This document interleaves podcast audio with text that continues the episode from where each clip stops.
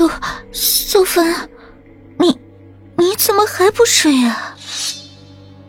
尽管自己已经强迫自己镇定下来了，但是声音的颤动还是令他的恐惧表露无遗。本小姐不喜入眠，翌日乃是我的大喜之日，如此这般，叫我如何入睡呀？如果现在在戏台上听戏曲，一定有人会大赞这人唱的不错。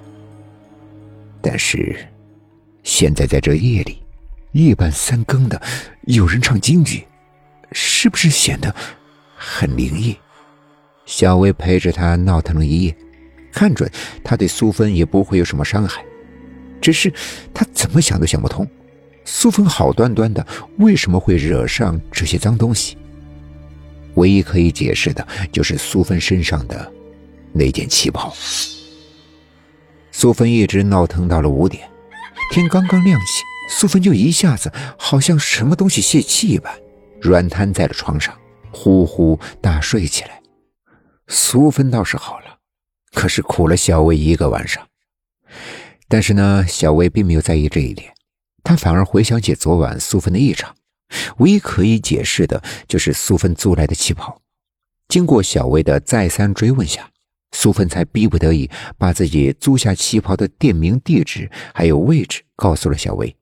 婚礼照常进行，小薇一边让自己的朋友按照刚才苏芬提供的位置去找寻她所说的旗袍店的地点，一方面为了给苏芬打扮的漂亮，她真的是忙得焦头烂额。哎呦，我的大小姐，你不要再动了，再动你这个发型就要乱了，记得。头可断，血可流，发型不能乱呀！今天你可是女主角呢。听了小薇的话，苏芬才乖乖的坐好。在那么一瞬间，苏芬突然间脸色凝重的对着小薇道：“如果我有什么意外了，你要记得帮我照顾我爸爸妈妈。”你乱说些什么呢？今天可是你大喜的日子。对小薇说的这句话。苏芬好像没有意识到，刚才自己对小薇说了什么，她也是一头雾水。小薇呢，也懒得理他，就知道他爱装糊涂。婚礼的过程继续进行着，不过看着苏芬被他父亲牵着手交到新郎的手中，小薇就感觉自己的胸口像是被压着一块石头般的透不过气来。这种情况不常见呀。姐妹结婚应该高兴才是呀，小薇却无端端的流下了眼泪。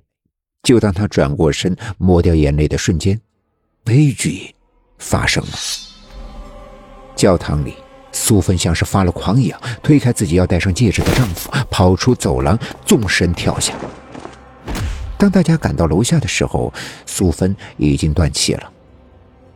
他的血把整件本该是他的白色嫁衣染成了红色。当天喜事变成了丧事，众人围着苏芬的尸体，都陷入了深深的痛苦中。如果早该知道今天会发生这种事情，这个婚就不应该结。让小薇困惑的是，苏芬身上的那套嫁衣。他发现了，每当苏芬穿上这件嫁衣，精神总是会有点恍惚。接着，他的朋友来电话了。原来，苏芬去租嫁衣的店根本就不是什么婚纱店，而是一家名副其实的寿衣店。后来，小薇偶然的一次经过了那家寿衣店，发现橱窗上放着一件红到滴血的旗袍。似乎有着无限的魔力，指引着小薇往店里走去。